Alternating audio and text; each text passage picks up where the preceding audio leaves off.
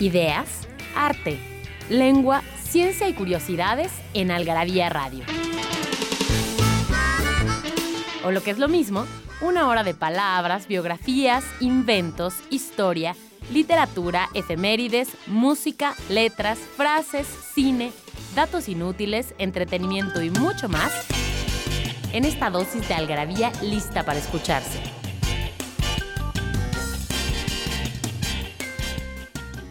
Algarabía Radio. Primero, el principio. Inquipit.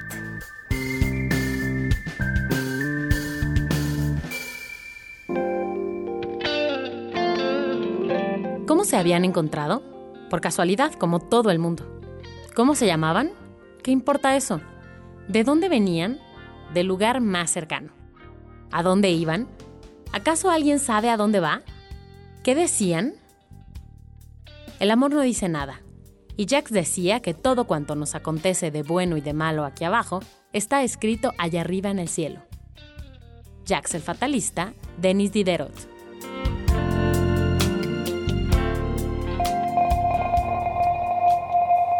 Hola, ¿cómo están? Buenas noches a todos. Me da muchísimo gusto volvernos a saludar aquí en este espacio donde he estado ausente en algunas, algunas emisiones de Agravia Radio, pero no os preocupéis, aquí estaré presente siempre. Este es el podcast número uno de iTunes, por lo menos esta semana. Estamos en el número uno de podcast en todo iTunes, así que pueden entrar en su iTunes y verán que Algarabía Radio está en el número uno y me da muchísimo gusto bienvenir aquí a mi queridísimo, queridísimo Daniel Moral, ¿cómo estás Daniel?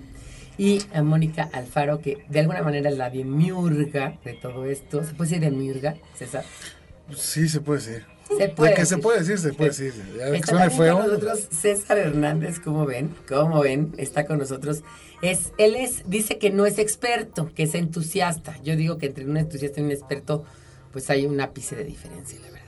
No, porque también me considero un experto en, un, entusiasta de la majadería, por ejemplo, y estoy lejos de ser experto. Experto. ¿Y del sexo? Muy, más lejos todavía. estoy más lejos de ser experto. Pero soy un gran entusiasta.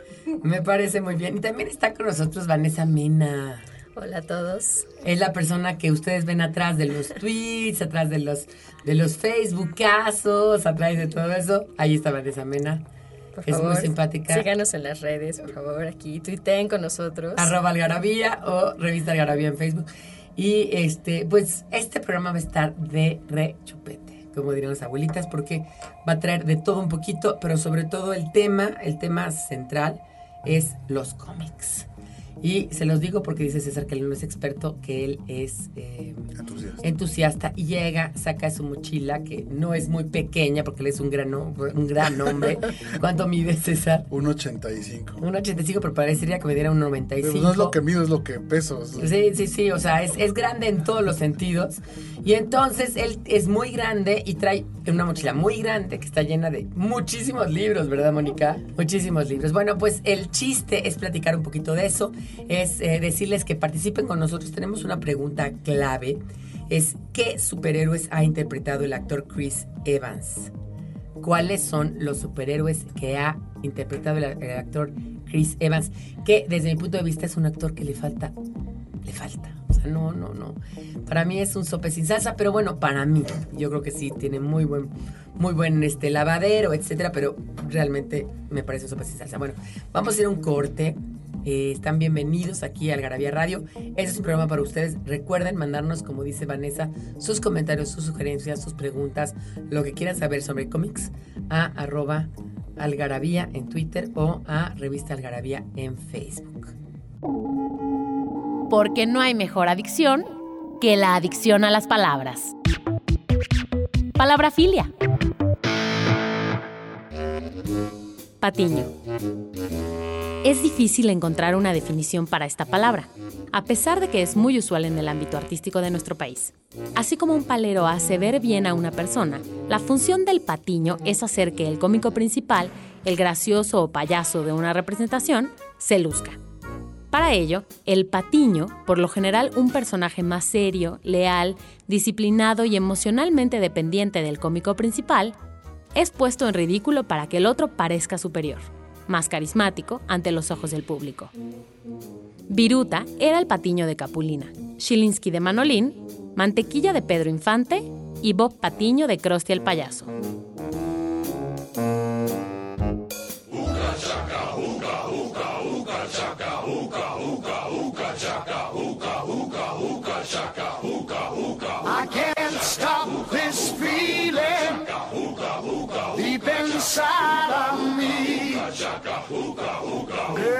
Just don't realize what you do to me.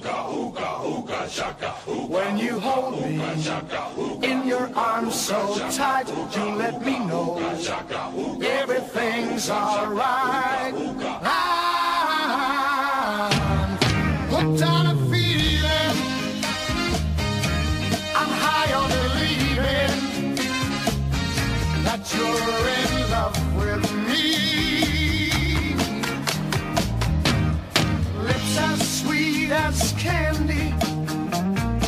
taste is on my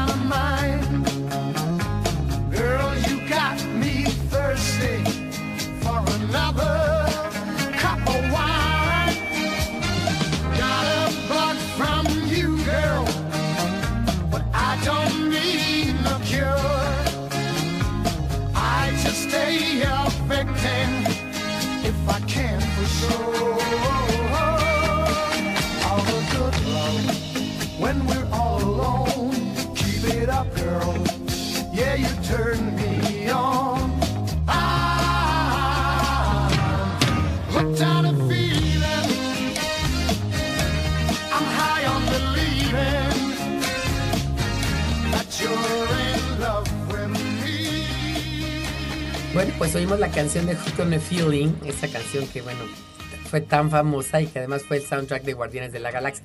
¿A ti qué te pareció esa película de Guardianes de la Galaxia? Fíjate que no la vi. Así Mira. de, así de mal estoy en, en ese. Era ya hacer- como... Es como ya, como te diré, como ya el- el- la parodia de la parodia. Yo creo. Lo que he escuchado es que es muy buena. Yo no, Es yo la muy bueno. pues, Son cuatro personajes, uno es un tronco. Ah, yo los conozco de, Ajá. de- de los cómics, Ah, mira. pero pero no pero no vi la película. Que sí se me hace, se, se me antoja muchísimo, pero no. Bueno, cualquiera de estos te, Sí, la, la- te la encuentras por ahí. Y, y bueno, pues esta es una película que pasó a ser, porque bueno, es una película de mi época, de cuando yo era una ni- niña jovenzuela, adolescente, Hook on a Feeling. La rola es maravillosa. Sí, maravillosa. ¿no? Este, y bueno, pues es una su- super rola y, y ya la estamos oyendo. Y bueno, vamos a hablar ahora de pues todo esto, ¿no? Que de alguna manera tiene que ver con eh, la- los cómics. O sea, ¿cómo definirías tú lo que son los cómics? Porque no sé si decir historietas, novela gráfica. ¿Cómo se diferencia una cosa de otra? Pues mira, hay, hay como todo muchas versiones, muchas vertientes. El comic book es un término que se, se acuña a partir de... Hay un, había una, una tira cómica en un periódico en Nueva York que se llamaba eh, Hogan Sally, que además es interesante el dato porque ahí salía el personaje del Yellow Kid. El Yellow Kid eh, se lo peleaban, eh, se lo pelearon un tiempo eh, Joseph Pulitzer, que estaba en su periódico originalmente. Y, Y el otro güey que se llama, que justamente es el que hizo la película eh, Orson Welles basada en su vida, ¿no? Hearst. el Hearst, Random, Random Hearst, William Rand- Will- Randolph William Randolph Hearst. Hearst. Esta pelea fue tan sucia que del Yellow Kid surge el término que conocemos ahora de amarillismo. Me encanta, Pero la muy- prensa sí, amarilla. De ahí viene. Porque, porque Hearst se metía con la vida de Pulitzer, todo para, para apropiarse. Sacaba del- trapitos al sol, Y ¿no? al final de cuentas se quedó con el, con el Yellow Kid. y se quedó Hearst con el Yellow Kid, Así sí. es. Y fíjense que esta, eh, William Randolph Hearst, ya sí que estamos hablando de, de intimidades, su hija, a Patricia Hearst, la, no, perdón, a su nieta, a su nieta, fue la que desarrolló por primera vez de forma famosa el síndrome de Estocolmo. Guau. Porque ella fue, digamos, el síndrome de Estocolmo viene de un asalto a un banco donde, lo platicamos creo que alguna vez aquí, Moni, donde, bueno, asaltaron este banco y en Estocolmo y se dieron cuenta que al final del camino, cuando saca- vinieron a rescatarlos, lo sacan y ven que le da un beso una de las rehenes a uno de los, cap- de los este, captores. Y esta mujer, Hearst, le cortan la oreja y la, el ejército un, este, sindicalizado o unido de liberación Y este ejército de liberación, que era una, una sociedad entre sionista, liberalista, comunista, ella se enamora del, del captor y, y se va con ellos. Se y se pone el nombre de. Tania. Se pone el nombre de Tania. Entonces esa es la historia muy interesante, pero eso va después. Pero este, el abuelo, se queda con el- la prensa amarilla. se queda con el personaje de Yellow Kid y eh, hacen una hacen una compilación de, de- de las tiras cómicas y es donde en la parte de atrás aparece el, el término comic book por primera vez. Entonces sí tenía que ver con el rollo de que fueran graciosas, digamos, eran las tiras cómicas del domingo, eran, eran ya este comic strips, Tenían que ser cosas simpáticas, Así que te es. dieran risa. así es. Donde estaban ahí, obviamente, este, esta de, de Peanuts, ahí sí empezó. así empezó Peanuts, ¿No? estaban este, los dos pequeños Eh, que, que eran, alemanes. Maldades de, ellos, de dos Este, pilluelos. tenemos, estaba Mandrake el mago, que era, ese- esos eran, eh, eran británicos. eh, eh, Mandrake el mago, el fantasma que camina. Oye, y Lorenzo y Pepita. Lorenzo y Pepita eran gringos. Eran Y gringos. eso, era, eso ya era un cómic también salido de las tiras. Qué bueno que te acuerdas de Lorenzo y Pepita, se me había olvidado. Mi Es que fanático. nos dice ahora en la última algarabía, que es la algarabía, la más reciente, la algarabía de Mafalda, dice Kino que eh, de alguna manera le pidieron cuando empezó a, vender esta familia como de clase media, que iba a vender electrodomésticos. No era Mafalda todavía, parecía Mafalda. Ajá. Y era basada en Peanuts y en Lorenzo y Pepita. Que es Blondie, que es de donde saca el- Blondie, el, grupo Blondie. Blondie. su nombre. Ah, no, ay, qué buen dato. De ahí se llama Blondie. de- de- No sabía, bueno, ¿Te acuerdas los sándwiches de, de Lorenzo? Ajá, claro. Bueno, Chanoc es un cómic mexicano también. Es, es- sí, porque Blondie era mi Chanoc, sí. Entonces el comic book es el, la, digamos, la compilación de las tiras cómicas. Lo cual ya da a, de las tiras cómicas del periódico, que aquí tenemos una, por ejemplo, una colección del 45 al 46 de Batman, tira Wow. del periódico. La colección de las tiras se volvió el comic book. Después ya se escribieron eh, para hacerlas en cuentito, digamos, como le decíamos nosotros, cuentos, en, en revistita. Ya las historias eran un poquito más elaboradas. Pero fíjate qué interesante. Esto que tiene César es una joya. En Batman Dailies, del 45 al 46, pero es una joya porque pues realmente es una reliquia. Pero es muy interesante pensar que también muchas novelas, como el caso, todas las entregas de Sherlock Holmes, por ejemplo, o incluso Bram Stoker Drácula, son, son este, novelas que no eran novelas como tal, sino eran entregas en un periódico que se fueron formando como novelas, ¿no? Eh, eh, también este Alejandro Dumas entregaba. Alejandro Dumas, el conde de Montecristo, también era por entregas, Así novela es. por entregas. Que Así es. Digamos aquí el- la, la- la diferencia siempre es lo gráfico, que, que se iba de diseño, que, que esto además parte, como siempre, de los, de los orientales de, de Japón. Digamos que están como las- los primeros vestigios porque eran, eran grabados en madera y era como que la, la idea de comunicación del cómic, que es un, un gráfico y un texto, eh, es como la, la- la versión más primitiva. Entonces, bueno, de ahí sale el término comic book. Eh, por ejemplo, los en, en Gran Bretaña no, es, no son comic books, son, son, son tiras, pero no, no, no está referido en... Nunca como un libro. Particularmente, no.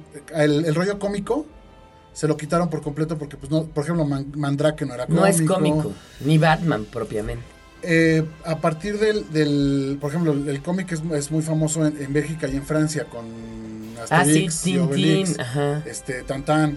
Eh, Tantan, eh, sí. Ellos no mencionan nada que tenga que ver con cómic. De hecho, se llaman Band de Scenes, que es este igual cómic, es este ti- Como tira, tira tira de dibujos, de dibujos. tira de dibujos. De escenas, ba- Van de Scenes. Exacto. Entonces, este el término cómic se quedó nada más en Estados Unidos. Eso es muy interesante. Bueno, vamos a seguir hablando de esto. Este es el tema de este programa. Estamos abiertos a todos sus comentarios, a todas sus, sus cosas. Vamos a seguir platicando sobre eso y en un momento regresamos. Libros que hablan de lo que todos hablan, pero nadie escribe. Algarabía Libros. Es que no sabe igual mandar a otro a incomodar a su progenitora que mandarlo a chingar a su madre. Aceptémoslo. Somos hijos del chingonario. Chingón. Insustituible adjetivo que también se usa como sustantivo, que designa en alto grado las características de una persona, situación o cosa, de tal modo que deja corto todo lo demás. Si quien lo aplica lo hace para sí mismo, puede significar presunción o prepotencia, pero si lo atribuye a un tercero, denota admiración.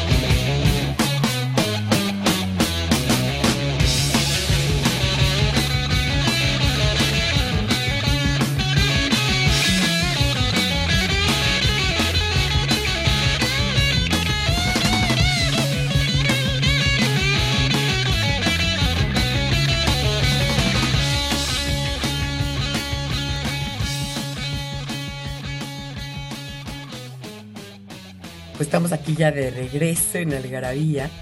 Y bueno, pues aquí tenemos esta participación. A ver, mi queridísima Vanessa. Claro que sí, la trivia quedó así. ¿Qué superhéroes ha interpretado el actor Chris Evans? ¿Sale? Nos mandan la respuesta correcta con su nombre al correo participa arroba algarabía.com. Los primeros 30 se llevan un paquete de tres revistas de colección. Ya saben, DF, Puebla, Querétaro y San Luis Potosí pueden participar. Nada, nos ponen ahí de qué estado es y tendrán su paquete. Me parece muy bien. Y bueno, obviamente es un paquete que tiene tres super revistas de colección, entonces estás muy padre. Oye, César, nos estás tra- trayendo aquí unas reliquias increíbles. A ver, cuéntame de este, de esta que estás trayendo, que es el, es el primer cómic, digamos, de la historia, tú dirías. Se llama, no, no, salió, es, es sí es de los primeros porque efectivamente fue el primero en hacerse en libro. Fue de los primeros en hacerse en libros. Eh, como esos que te digo que ya eran comic book. Este era una, una tira, ni siquiera es una tira, era como un bloque que aparecía en el periódico. Ya incluso con un diseño más... eh, como son sueños, se llama Dreams of the Rabbit Fiend, que es, son sueños como que uno tiene cuando cena mucho. Sí. Como cenas pozole, así. Oye, me contaba, ahorita tienes que contar esa anécdota, pero me contaba un amigo que él y su primo, que tenían como 10 o 12 años, hacían eso. Comían muchísimo, cenaban muchísimo, son argentinos, entonces cenaban así igual como es tu pan con queso y carne y todo esto, y se dormían a ver quién tenía la peor pesadilla. Súper. Estaba padrísimo. Hasta que ¿no? sacaron uno muerto, por Sí, supuesto. pues sí, obviamente. Sí, yo de verdad el otro día fui con Mónica a cenar porque me, la verdad a mí no me gusta comer ni me gustan los tacos ni nada, pero ella me, ella me obligó. Es por convivir. No, fuimos a a mí- Calimán y tragué y llegué a mi casa y te lo juro que unas pesadillas, o sea, no sabes, pero tenebrosas. Con la nena, la nena me estaba ahorcando, tú me estabas acribillando, o sea, cualquier cantidad de cosas. Bueno, entonces, eso es el Rabbit Fine, ¿no? Exacto, exacto. Entonces, este, este autor que es Winsor, Winsor McKay, eh, en 1905 aparecía en un periódico también en, en Nueva York, aparecían sus, sus, sus, eh, sus dibujos, ya son cómics, tal cual. Eh, y eran ya muy elaborados, ya tenían este, eh, otros eh, tomas cenitales, alargamiento de personajes, todo, como buenas pesadillas, él se dio muchísima libertad. Y lo que te estaba comentando, que no traiga el libro, lo, voy a traer o les voy a mandar el dato, que en este cuate, por eso lo, estuve investigando, se inspiró una nueva edición que, que salió hace dos años creo, de la metamorfosis de, Frank, de Franz Kafka en cómic. El ilustrador se, se, se- se inspiró en Dreams of the Rabbit Fiend de Winsor McKay. Y hizo la meta, o sea, haz de cuenta como la historia de, de- de tal cual del escarabajo, Tal la cual. historia en cómic. Así es, así es. Y eso se está usando, se está usando mucho también, bueno, hace ya 20 años, pero se, se usa mucho. Y ahorita se ha acuñado el término neon lit como nueva literatura, que ya están haciendo las obras de Paul Auster, por ejemplo. En unos cómics muy, muy elaborados, ya muy, o sea, te digo, ya no se pueden llamar cómics, tampoco son novela gráfica, entonces acuñaron el término, último término que tenemos a los ¿Por qué tampoco son novela gráfica? A ver, ¿cómo los de- definirías? Porque la novela gráfica, en primer lugar, ya que estamos definiendo, la novela gráfica era el cómic eh, europeo eh, recopilado en Estados Unidos. Entonces se llamaba novela gráfica porque, por ejemplo, ve- tú sabes que los, los cómics salían cada semana. Entonces había una nueva aventura de Batman y salía cada semana un, un fascículo, ¿no? Como. Eh, salía un, fascículo. Entonces en esas colecciones las hacían en un libro en Europa y las mandaban para aquí, para acá. Bueno, para Estados Unidos. no- Sí, sí, sí, sí, para América. Y este... To. America. Y eh, esos, esos fueron los originales eh, novelas gráficas. Y ahorita también, si tú compras una novela gráfica de, de, de, Persepolis, de por Batman, ejemplo. no, Persepolis vendría, según yo, que no soy experto, soy entusiasta, es Neon Lead porque está hecho como libro. Exprofeso. ¿Sí me entiendes? No es una colección de, de fascículos, sino Ah, que esta Marianne ok. Satrapi se sentó a escribir. A mí me gustó. No, es- ¿has leído su columna en el, en el New Yorker? Increíble. Fascinante, ¿no? Esa mujer es increíble. Y creo que ya sacó otro de Persepolis. Pero además Ah, tiene muchos ¿sí? libros muy bonitos. Tiene otros libros muy bonitos también ilustrados. Y tiene uno para niños, ¿no? Tiene unos para niños Ese es también. muy bonito. No me acuerdo cómo se llama, pero, Pero es muy, bonito, muy padre. bonito. Mariana Satrapis, ella, y la, ella y la, la- la película, bueno, la, la animación, me parece que quedó un poco a deber por extensión. Igual a mí me parece. Porque ella, porque, por ejemplo, eh, tú lees el, lees el libro y te quedas así, relamiéndote los bigotes. Ves la animación y dices, es que me faltó esto, me faltó esto y no se entiende. No sé, ¿sabes qué sentí yo? Yo no leí el libro, pero la le, le vi la película y le vi muy entrecortada, fíjate. Sin, sin, sin saber que había cosas que... te quedas con esa idea. Sí. como que te quedan a deber, porque Sí. a fin de cuentas el medio, pues no, ella es muy, de- además ella es muy, detalla mucho, porque es importante para la historia. Entonces, en, en la, en la animación, pues sí, la- nos quedó a deber, pero, Pero bueno, pero ni modo. pero bueno, ni modo. Oye, aquí me están mandando un tweet diciendo que, eh, que ellos pensaban que la prensa amarilla venía de la alarma porque la alarma su logo es amarillo. Bueno, ¿No? Pero, como- a mí lo que me cae bien es que cada quien encuentra su... su- sí, es como la famosa... Oye, es como la famosísima, este... Los gases del oficio, ¿no? Que hemos puesto tanto la garabía. Los gases del- Los gases del oficio dicen, no, es que son gases del oficio y otras frijolidades de la vida, señor, ¿no? Porque, pues, claro, él nunca oído la palabra frijo- fri- frivolidad y le suena frijol y dice frijolidad. y nunca oído gaje, porque gaje es una palabra rara, entonces gases, ya, de hecho hemos hablado de eso aquí. Y un día dijo que, este, que le iba a dar un parto cardíaco, ¿no? ¿No? Que también es muy bonita. Y a ojo de buey culero, que es la que más me gusta. Esa es muy bonita. Eh, sí, es oye, pues bonita. mira, yo a ojo de buey culero le calculo como unas cinco páginas. Me gustó mucho. Yo No. casi todo lo hago ojo de buen culero. De buey, buey culero. Ah, de buey culero. De No, pues, buey está- culero. está peor, está Está- tú sí lo has todo a ojo de buey culero. Trato, trato, sí. Tratas, exacto. Pues te acuerdas de la Red Line, por ejemplo. Ay, cuéntales, Red Line y las dos, era Red Line la otra y la otra era hacer un consenso. Sí, que teníamos un- unos clientes que eran como mil hermanos. Entonces cada junta nos cambiaban de hermano. Pero ellos habían venido en un tianguis y ya habían llegado a mayores. Yo no quería como dar tanto detalle para que no nos vayan a estar un escuchando. Mercedes rosa. Bueno, Eh, el caso es que, bueno, llegábamos nosotros con nuestros, nuestros proyectos, nuestros cambios, y cada vez nos cambiaban el hermano. Entonces, nos, nos da, ese hermano decía, no, esto no me gusta, cambien esto. Entonces, les dije con toda calma, ¿por qué no hacen consenso y me traen los cambios de todos los hermanos? Entonces, la próxima llegamos y, y el cuate muy se dice, pues ya hablamos consenso y traemos, y traemos los cambios que, que- que salieron en la junta. censo, sí, ya hablamos con censo y censo dijo que está bien. Me hubieran dicho que él era el que tomaba las Y decisiones. luego, Directo y luego también César les dijo, digo, porque ya ves que publicidad se usa mucho en esos términos anglicismos. Además. Oigan, no, pues hay, hay que poner un deadline, porque siempre también están cambiando las fechas. Entonces, miren, el deadline es tal, ¿no? O sea, deadline, la fecha límite. Y la representante dice, oigan, bueno, pues ustedes habían dicho que el red line, y nunca respetaron el red line, ¿no? Entonces, es maravilloso. Tuve otro buenísimo que, que hacíamos eh, un, happy- un happening para, para una marca cervecera. Entonces hacíamos happenings para hacer BTL en playas y cosas así. Entonces este, el cuate a la tercera junta dice, es que no me han detallado aquí el presupuesto del happiness. Pero nos dio tanta risa que ya no le quisimos decir nada. Y el güey hoy Sigue diciendo sigue que siendo happening. Entonces imagínate. Sí, Es- sí. esas la añadimos a, a la ya red nunca, line le, y al consenso. ya nunca le dije, quisieron decir nada, ya como que les dio pena y dijeron, "No, mejor que se quede en el entendido que es happiness. Y sabes que a mí, yo creo que no- nos pasa a todos, porque además no tienes ninguna obligación de tener que, que saber de otra lengua, ¿no? Totalmente. Pero con la misma lengua también te pasa, porque te digo que eso del, del, del oiga señor, este es un prefe de profeta, no, es que es de probeta, ay, pues como que de probeta, pues a poco también, o sea, como que no, no entienden, ¿no? O sea, como que, que a poco a poco los probetas son probetas, a poco probetizan, ¿no?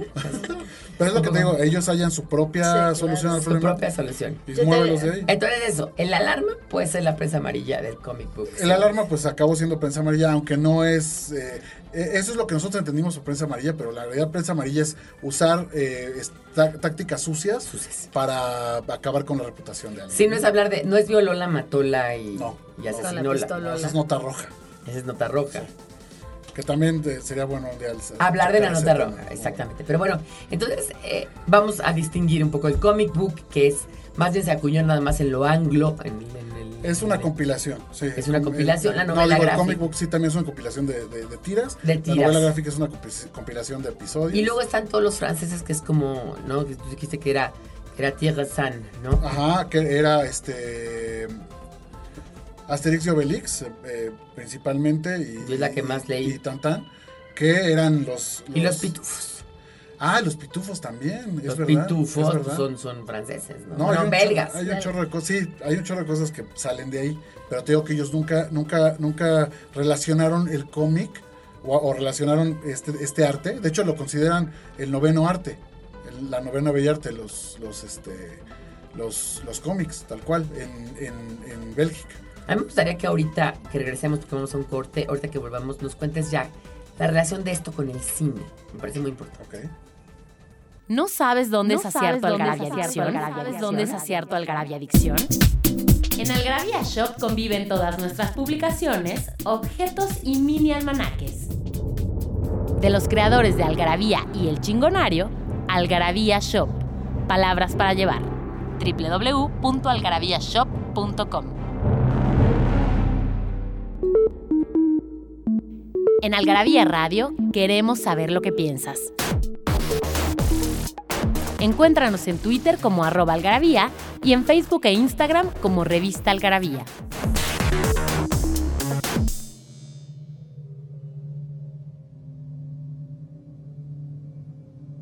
Titus, I'm bored. What plaything can you offer me today? An obscure body in the SK system, Your Majesty. The inhabitants refer to it as the planet Earth. How peaceful it looks.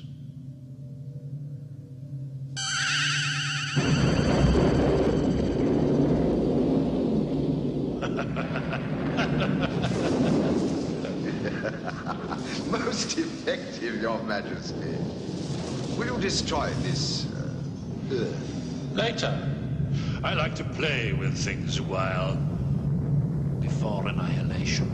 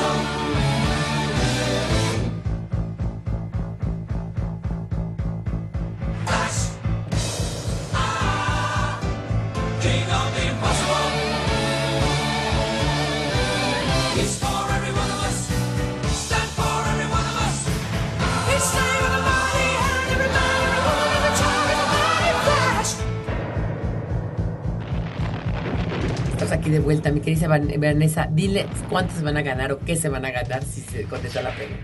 Los 30 primeros que respondan correctamente se llevan un paquete de tres revistas de colección Algarabía. Tres nada más.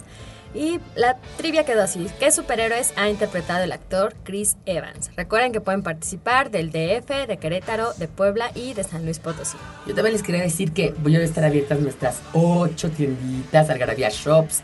La primera está en nuestros headquarters. Por hablar muy elegantemente, que está en la calle de Pitágoras 736, en la Colonia del Valle, entre Concepción Beste y Torres Saledia y por el Metro Eugenia. Eh, la segunda está en Coyoacán, dentro de la Casa de Cultura eh, Jesús Reyes Heroles, eh, que tiene un hijo que, bueno, que Yomi Yomi, bueno. Paréntesis. Paréntesis, este Los está en la calle de Londres, número 37, en la Colonia Juárez, dentro del Bazar o Casa Fusión. La otra está en el centro, en Isabela Católica, número 30, dentro del Hotel Habita Downtown. Y las otras tres, una está en Puebla, dentro de Profética, en la calle del 7 Poniente y 3 Sur. La otra está en la calle de, en Querétaro, en la calle de En la fábrica. en Lo la ubican más fábrica, fácil así. en la En dentro de la fábrica se llama, se llama la bodega y por último está la más reciente que es San Luis Potosí que está en la calle Díaz de León puede ser En la colonia del Valle. en la colonia del Allá Valle Luis. exactamente Se te olvidó la de. San Ángel. Y la- ay, estrenando en el de mercado hermana, a del. Carmen. Estrenando Mercado del Carmen, San Ángel, enfrente del Bazar del Sábado. Hay una cuadra de revolución en la calle de Amargura número 5, Mercado del Carmen. Y creo que es de las más bonitas, la más chiquita. Y bueno, ahí estaremos. Ahí, ahí pueden encontrar todos los productos del Garabía y pueden encontrar, obviamente, artículos que ha escrito aquí César y también Vanessa. Oye, César, bueno, a ver, cuéntanos un poco la relación de esto con el cine. Pues es, es un poco. Pues era, era un poco como obvia, digamos, porque si de por sí eh, la relación del cine con la literatura, bueno, pues es- son, son inseparables, más un medio más gráfico. Porque como sabes, en el proceso de, de la, de la preproducción de una película se, utiliza, eh, se utilizan storyboards, que son una representación gráfica de la acción. Cómo va, a entrar, cómo va a entrar el actor, desde dónde va a estar la cámara, dónde viene la luz, bla, bla, bla. Y todo eso se hace pues con tiras de, de monitos, digamos. Entonces, era más que obvio tomar un cómic y decir, bueno, pues se puede, se puede trasladar. Y, y los intentos van desde siempre. O sea, Batman tiene una, una película en, en blanco y negro. No me acuerdo, según yo no es muda, pero... Casi, pero casi. Pero casi. Este, de un cuate que le quedaba grande el traje y las orejas se le, se le caían. No sé si, si la has visto. Sí, sí, ¿cuál es? Ese blanco y ¿Sabes dónde lo vi? En algún festival mórbido. Seguro, Ajá. seguro. Y este, y de ahí, pues los cómics siempre, han- eh, siempre han tenido eh, eh, representación en el cine, pues los Supermanes, los intentos que hizo Marvel, Marvel en los 80 que ni uno pegó, o sea, eh, desde... Ni uno pegó. Por ejemplo, un, un, un, un cómic que se hizo... eh, eh, película también que mar- marcó igual el cómic, una, una era es Conan el Bárbaro. Claro, Conan claro. el Bárbaro se hizo película, este, Chanox hizo película. Era Tintán, señores. eh, pues, Titán era eh, Tsecupa lo era. Che- exactamente, o sea, el que. ¿Y quién era Chano? El Andrés. García. Andrés García. Sí, exacto. Oye, tengo un amigo que, Andrés García, por cierto, anduvo con una mujer. No sé por qué tengo esta información en mi cabeza, niños, perdón. Yo estudié lingüística, fui a la Universidad Complutense y tengo esta información. Anduvo con una mujer que se llama Cam- Carmen Campuzano. Campo Jackson. Campuzano. Jackson. Y entonces, este, esa mujer es una cosa, es una cosa terrible, así, una, una piltrafa humana, la pobre mujer. Entonces tiene nariz operada de que la cocaína la No, ya dejaron. no tiene nariz. No ya. tiene nariz, no sé qué. Y entonces tengo un amigo que cada vez que está crudo te dice, le digo, ¿qué onda? No es que amanecí como Carmen Campuzano. ya me parece la peor manera de amanecer Sí, como Carmen no, totalmente. Ah. Oye, bueno, pero ¿de qué año es? ¿Como 60? Chanok, sí, sí, por- el cómic es más, el, el cómic de Chanok es más, eh, es más, más viejito, es de Claro. la época de oro. Mi papá, yo te voy a decir, mi papá cuando yo era niña, niña, compraba Chanok.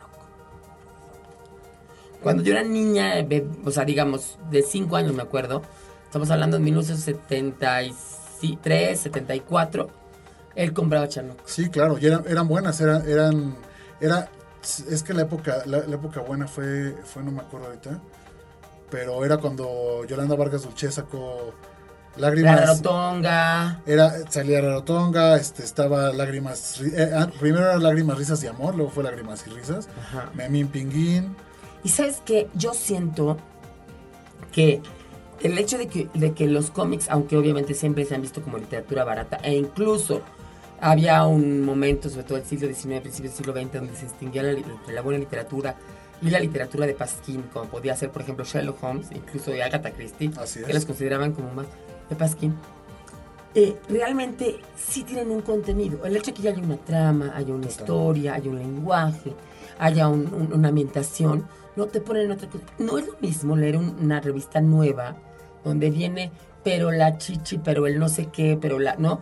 Pero el barro, pero no sé qué, a ver o a leer una historia, que por mala que sea o trivial o romántica, pues es una historia, ¿no, César? O sea, te lleva por lo menos a una estructura dramática. exacto, sí, contenido, tal cual, tal cual contenido. Exactamente. Cómic, a final de cuentas, viene de la comedia, de comedius, de comedios latinos, y de ahí, de, de comedia viene de, de la comedia griega, ¿no? De obviamente cosas como lo que hacía, este, pues desde la tragedia, las tragedias de Sófocles hasta cosas así específicas que podían que ver con la comedia y que eran desde el coro y todo esto, que ya implica un, una entrar por lo menos a la ilusión de la ficción, que eso es eso importante. Claro, claro, claro. ¿no? Esta, esta parte como un poco la detención de la verosimilitud, decir, esta realidad yo la estoy entendiendo aquí, me estoy pasando por acá, estoy entendiendo esto.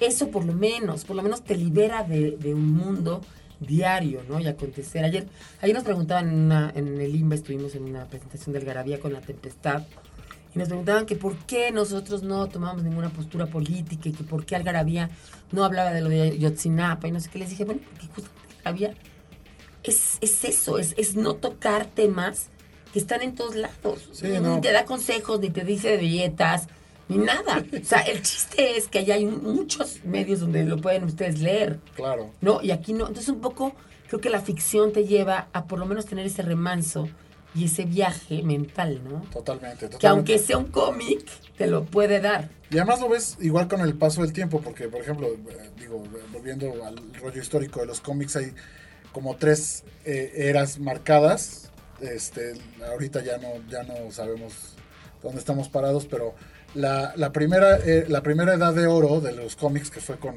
a partir de Superman, que bueno, ya platicamos de cómo se creó Batman, todo el rollo, que eran eh, los superhéroes de, de capa, eh, era, era un rollo sí muy infantil por los temas que se tocaban, o sea, era el cómic era más dirigido hacia los niños, porque eh, los temas pues, eran como magia y, y rollo místico y cosas así, que pues los adultos de entonces se mantenían como un poquito eh, al margen, ¿no? Estamos hablando de... La, la- la sociedad era menos puerilizada que ahora, ¿no? ¿Era menos que, perdón? Puerilizada.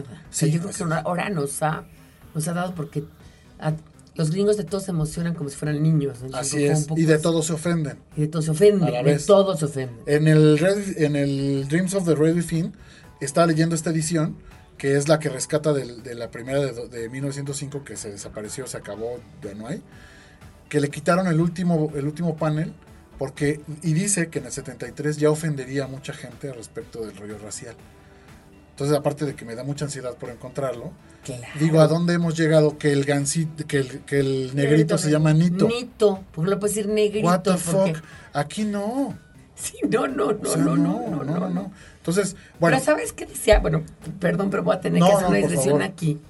Dice un cuate que se llama Lawrence, eh, Lawrence Carrell, que es un, es un filósofo judío, sobre todo del, del ateísmo, yo no estoy metida en muchos temas de- del ateísmo, eh, que dice que es impactante como en una generación pueden cambiar las ideas. Dice, por ejemplo, hace 30 años tú hubieras hablado de gay marriage y eso hubiera sido un pecado mortal. O sea, nadie hubiera pensado que los hombres se podían haber casado hace 30 años. Y ahora estamos hablando de, de matrimonio gay. y lo estamos defendiendo. Exactamente. Dentro de 30 años nadie va a poder hablar de la fiesta brava. Verdaderamente va a ser un pecado mortal hablar de la fiesta brava. Entonces, si te das cuenta, todo, todos se ofenden de todo. O sea, eh, vamos cambiando tanto de forma de pensar que basta una generación para que ya la generación siguiente piense totalmente diferente.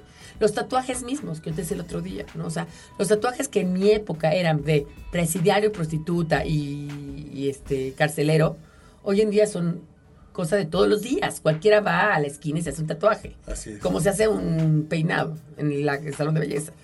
Y eso no pasaba antes. Entonces, es interesante ver cómo una generación a otra, habría que ver en los cómics las generaciones que han pasado, que generación silente, ¿no? Que más o menos estamos hablando de la generación entre 1900, nacida entre 1922 y 1942, o la generación de 1900 a 1922, o los boomers, qué tipo de cómics o qué cosas decían. La esclavitud estaba perfectamente bien vista hace muchos años. Sí. ¿No? O sea, no tanto, o sea, hace 80, 100 años. Así es. La esclavitud en- cuando se fueron los ingleses a India era normal, ¿no? O sea, Era pensar normal. que los indios no tenían alma, que los negros eran retrasados mentales, que, ¿no? Que las lenguas indígenas eran como alaridos del demonio, Cosa del diablo. ¿no? Es decir, ¿no? O sea, todavía a la exposición de París, donde, donde está la Torre Eiffel, que es Ajá, ajá. 1895, si no me equivoco, o 99, No me acuerdo. que se- buah. pero es finales del siglo XIX, sí lo sé. En esa exposición llevan en cages, o sea, en, en jaulas, a varios indígenas del Amazonas y a varios indígenas de África para enseñarlos como algún tipo de novedad. E- Es decir, de verdad cambiamos mucho de forma de pensar. O sea, somos otras personas. También es eso, ¿no? Que lo desconocido siempre es de inmediato como que ofrece una, una resistencia. O sea, la, gente, en particular con base en la edad, ofrece re- más resistencia a lo, desconocido. Y entonces lo satanizan, bla, bla, bla. Pero la, pero la gente que viene detrás tiene más tiempo como para analizarlo. Porque a la, gente, a la gente grande, en ese momento le llega muy de trancazo. Y en cambio los de no solo tienen una mente más abierta, la- la- las generaciones que, que siguen, sino que les da tiempo como de analizar y decir, bueno, no Para está tan mal. más. El matrimonio gay pues no está tan mal porque pues ya ¿Por qué no? Tarará, la ciencia ha dicho que tarará. Claro. Y ya, y ya tienen información.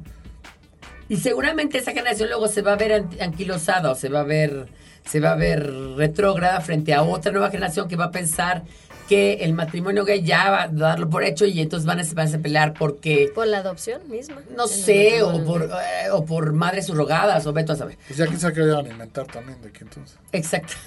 Oye, pues vamos a un corte y volvemos a seguir platicando con César y con Vanessa sobre los cómics. Nos hicimos de palabras y se las pusimos a todo lo que pudimos. Libros, tazas, playeras, tarros, libretas, termos, mandiles, vasos, plumas, portavasos, etiquetas, portatabacos y mucho más.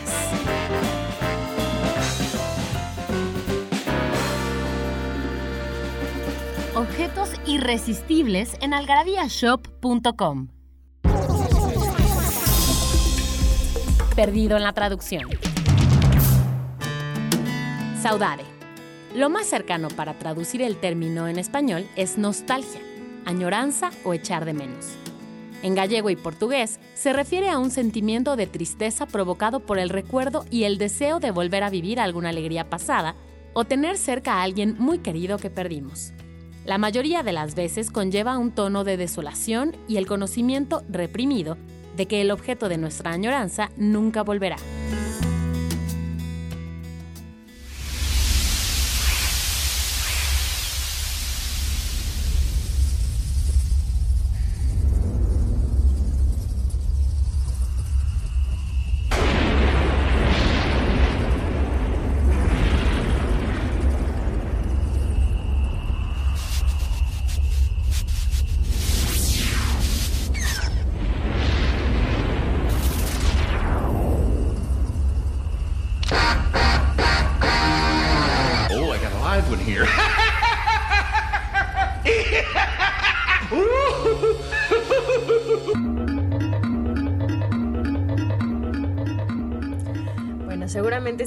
Siguen en las redes sociales ya se enteraron de la gira de Mafalda por todas nuestras sucursales. Está increíble, todos enloquecen, quieren su foto con Mafalda y las fechas siguen. El viernes 14 va a estar en nuestra sucursal del Valle de, una, de 11 de la mañana a 1 de la tarde y además hay una sorpresa porque Pilar va a estar con Mafalda tomándose fotos y firmando sus revistas. Así es que aprovechen viernes 14 en nuestra sucur- sucursal de la Colonia del Valle a las 11. En San Ángel también va a estar de nuevo el sábado 22 a las 12 para que vayan ahí al Mercado del Carmen y se tomen su foto con Mafalda. Y lectores de San Luis, por supuesto, no nos olvidamos de ustedes. Va a estar el 25 de 1 a 3, ¿ok? En la sucursal de San Luis Potosí. Oye, a- hablando de eso, eh, me está contando ayer Carlos Bautista, que a ver si te invito ahora una punta de contenidos para que tú, tú las puedas vivir. Más a fondo hablamos mucho de los temas.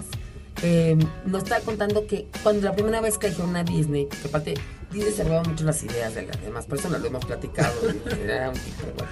Pero bueno, hablando de Disney, que también él, empezó haciendo cómics, me imagino, ¿no? Bueno, Sí, era, eh, pues sus dibujos eran pues sí, era para, para tira. Para tira. tira. Tira cómic. tira cómica. Bueno, pues resulta que ya cuando ya era famoso, ya tenía a Pato Donald, ya tenía a- al famoso Tibilín, que no sé qué son Tibilín, pero bueno, a Goofy, a Pluto, ya no sé qué, no sé cuánto, ya. Él le dijo a uno de sus dibujantes, oiga, ¿por qué no hacemos esto en 3D? O sea, esto existe como en 2D, platicamos ayer, ¿no? En 2D, ¿por qué no lo hacemos en 3D? ¿Cómo? Sí, o sea, hacemos como un parque, una feria, donde estén los personajes en vivo, en vivo y puedan convivir. Entonces ustedes han visto, pero googleen las primeras botargas que son creepy, o sea, de lo oscuro. Súper creepy. Te sí. dan amor, o sea, Sí, sí, sí. Ese disfraz de los Halloween. 10 con 10 dices, ¿qué es esto? no? De hecho, los dibujos primero también eran como los, los, los finales. Me ¿eh? gustaban más, ¿eh? Eran mucho más personales, tenían más personalidad. Sí, totalmente. Y entonces el cuate dice, bueno, pues voy a pedir unos inversionistas, ya tenía dinero, ya, ya había hecho películas, ya, evidentemente ya había hecho Blanca Nieve, la Cenicienta, muchísimas, ¿no? Entonces eh, va con los inversionistas y les dice, oigan, pues queremos hacer un parque temático donde estarán parque temático, se me quiere desde 1948, 50 por ahí. ¿Cómo para qué? No, pues botargas. que- La gente no va a querer ir, o sea, ¿como para qué? O sea, la gente le gusta la historia y leerla, pero ¿Por qué no ponen juegos mecánicos y sí le metemos dinero? O sea, para los juegos mecánicos. Y resulta que el éxito fueron las botargas. Y yo estoy pensando en esto porque Mafalda ha sido un éxito. Tener a Mafalda en O sea, yo fui a Mafalda, me dieron ganas de abrazarla. No sé si te pasó a ti. No, por supuesto que sí. Pero ahí te digo, voy a, voy a empuercar el tema. Es, mi, como es mi trabajo, ¿no? Para eso me invitan. El doctor Simi. El doctor Simi, el Ay, ejemplo más claro. O sea, el doctor Simi no, no lo conoces de los comerciales ni del estúpido programa que pasa en la madrugada, ni de que existe el doctor Simi. Lo conoces de que las botargas del doctor Simi. Y no solamente eso, César. Estos muy listos, darse cuenta, familias similares que no tenían cero sustento técnico, cero sustento científico y cero sustento médico, pues agarraron a mercadotecnia con un gordito que baila. Y que vende bien. Y vende muy bien, Claro, muy, claro. muy A fin de bien. cuentas, la risa es la mejor medicina, entonces. Exactamente, exactamente. exacto, fíjate que yo iba a pensar que el placebo, el que verdaderamente cura, es el baile del Es el baile de la Claro. Estoy esperando tu consulta. Yo una vez, yo una vez compré unas pastillas para los cólicos, y unos cólicos horribles este, menstruales. Y este, compré unas pastillas para los cólicos, no me hicieron nada. Resulta que eran azúcar. O sea, de verdad, verdaderamente. A ver, yo, yo tengo muy cerca de mi casa un- una del doctor Sim. Y, y pues sí me es más, todos pésimo. decimos de una de torcina. Sí, o sea, ya decimos farmacias similares. No, sí, sí. Fui a comprar una medicina y dije, voy a conservar mi orgullo intacto ni pedo. O sea, voy a comprar en doctor. Y cuando compro mi medicina, como era aniversario, me regalaron, me regalaron una bolsa de arroz. Lo cual sí ya le dio la madre a mí. O sea, ya, ya, ya dije, Autoestima, O sea, imagínate. Ya no más bajo, pues. Una bolsa de arroz, espérate, espérate, nada más dime una cosa. Crudo. sí, claro. Sí, no, pues sí. No, ya, no, ya no te no van a dar, no te van a dar ya, este, yakimeshi o algo así, o sea. Para sushi. No, no.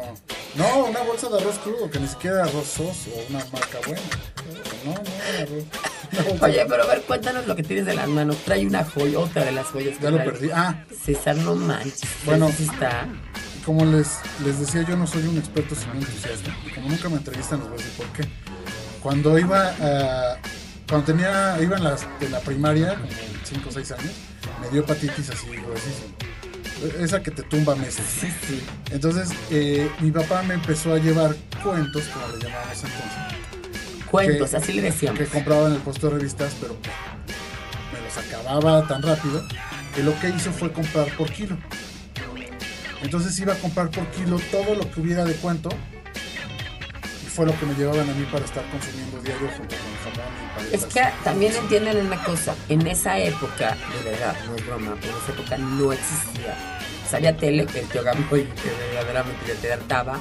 Eh, Vivíamos en la dictadura del Canal 5, porque aparte nos guiábamos por su programación hasta en horarios. Así es. Y no había internet, no había iPhones, no había No nada. literatura niños, o sea, para niños.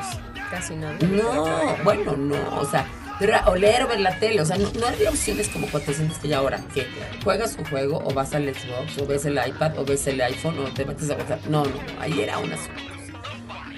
El caso es que entre todo, o sea, imagínate la colección que, se, que hice, que la desaparecí, la volví a hacer, la desaparecí, la volví a hacer. Y entre esos llegó a mis manos una, una- un, un cómic de Fantomas, que es un famoso cómic este, que se, se vendía mucho aquí en México en, en la época de oro. Famosísimo. Pero este está escrito por Julio Cortázar, ni más ni menos. Pero Fantasma, Fantomas en origen es un, Es es un personaje gringo o es la amenaza elegante. No, Es según la- yo es mexicano. es mexicano. Sí. Eh, Era, era, sí, era, era un tipo James Bond, pero con la cara, con la cara cubierta, igual este, de, de smoking. Y, y bueno, para, para un aniversario de Excelsior, y se imprimieron como, como 100 mil de estos. Y en junio del 75, Cortázar hizo el texto de, de, de un Fantomas. Entonces, bueno, para mí es una joya que pues, vale, Es una joya. de- no. vale oro y, y quisiera ver si alguien más la tiene. A ver si alguien tiene más, por favor, arroba algarabía, díganos si alguien más la tiene. Y dime una cosa, otra cosa que me, me parece interesante. Eh, Fantasmas, de alguna manera, también tiene que ver con los super sabios, que también era un cómic mexicano. No, los super sabios. Eh, ah, no es que los estoy confundiendo con los super machos. Los super sabios fue también de la época de oro. Junto con, con Pepín. Pepín. De hecho, Pepín era mi una. mamá decía que era el Pepín y el chamaco. Pepín y Chamaco eran una. Eran una. Una este. No, Pepín era una, una compilación y en Pepín aparecían los super sabios. Ok. Ah, que ya, era ya. también un, igual una. Una. Una este. pues igual ¿Y cómo se llama este que era como Calimán. Calimán? Calimán era maravilloso. Fíjate nada más, Calimán estuvo, es que el dato tengo en otra libreta, tengo mil libretas vivas. Sí. Este, Calimán estuvo nada más que 25 años eh, interrumpi- ininterrumpidamente. De que era tan, tan, eh, pues la gente sí lo siguió comprando, lo siguió comprando, lo siguió comprando. Todavía hay Calimán. Regresó en- hace poco, ¿no? De hecho. Sigue, sigue, ahorita sigue vendiendo Calimán, ¿no? lo reeditaron. Pero Calimán, en los números corrientes, duró 25 años. Y Calimán sale de una radionovela. Y déjenme decirles, de una radionovela. Así es. Porque también piensen, el cómic existía antes del cine, por lo que vemos. Por o sea, es supuesto, esos cinco, o por sea, supuesto. o con los albores del cine. Y, y es interesante pensar que muchas fortunas en México se hicieron a través de la venta de cómics. estas mujeres ahora que ven una que se llama Londra de la Parra, que es dis- disque, yo digo disque porque no le creo, que es directora de, de, Orquesta. de Orquesta. Orquesta Sinfónica, y el otro hermano que sale entre novelas, de la Parra. esos son nietos de Yolanda Vargas Dulce. O sea, ellos son hijos de eh, Mane este, de la Parra Vargas, que es el hijo de Yolanda Vargas. Que ella se casó con el... El señor este de la Aro- Parra. Aro no, un, un Aro Oliva. Aro Oliva. que, que- y ellos fundaron la editorial Vid.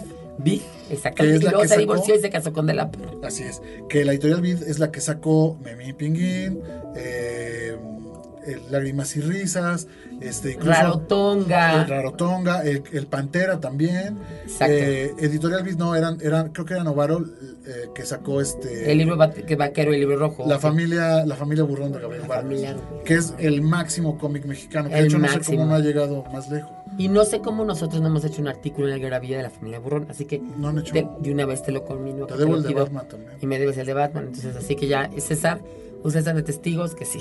Oigan, vamos, ya tenemos muy pocos minutos, pero eh, vamos a un corte y volvemos para despedir este programa y agradecerle a César que haya estado con nosotros. Nostalgia en pequeñas dosis. Algarabía para recordar.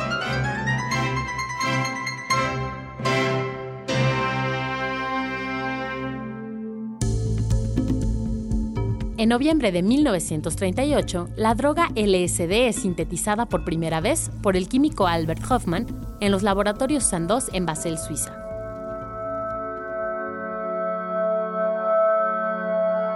El 8 de noviembre de 1951 estrena la película Quo Vadis, dirigida por Mervyn Leroy.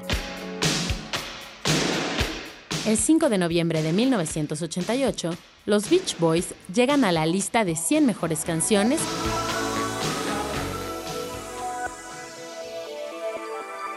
Si se quieren ganar tres revistas de colección Algarabía, solamente tienen que contestar la trivia. Está súper fácil. ¿Qué superhéroes ha interpretado el actor Chris Evans? Ya saben, la respuesta la mandan a participa.algarabía.com, DF, Querétaro, Puebla y San Luis Potosí.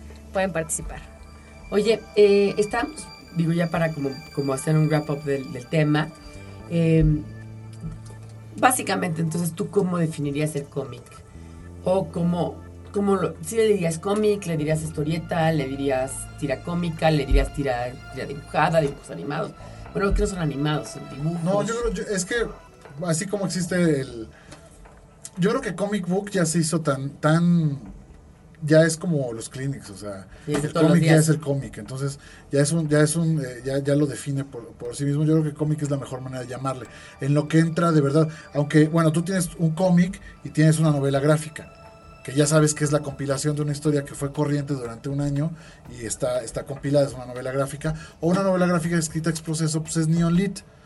¿no? Que vendría siendo las que te digo de Paul Sin. City. Sin City es, es, un, es una novela gráfica. Es una es- además, ese es, es parte de otra, de otra conversación, pero Frank Miller rehizo la historia del cómic por completo con este que está aquí, que se llama The Dark Knight Returns. Esta maravilla rescató la industria del cómic en los 80 y rescató a Batman en los 80. Porque Batman ya estaba como de modé. Ya está, sí, ya, ya, ya estaba muy cansadito y, y Y la industria del cómic ya no se vendía. Es el que te digo, te, te- te estaba comentando alguna vez que... que Y ahora hay tiendas, ¿verdad? Especializadas en cómics. O sea, tiendas enteras. Siempre ha habido y siempre han estado como en crisis. De hecho, hay un documental muy bonito, búsquenlo, que no me acuerdo cómo se llama, pero es, una, es, es, es el nombre de la tienda, que acaba de cerrar el señor de ochenta y tantos años, acaba de cerrar su tienda de... de Por favor, cómics. tómale una foto y súbela ahorita a Twitter, Mónica, a la gorra de César. El guasón no tiene abuela, está padrísimo. Gracias, César, por haber estado aquí. Como siempre, es un gozo verte, de verdad, una. Ahora sí que es pura gozadera. y gracias a, también aquí a Vanessa, gracias a Daniel Moral y a Mónica, que estuvo aquí tras bambalinas. Seguramente estará en el próximo programa, ya más hablador. Y te invitamos cuando quieras, esta es tu casa. Gracias.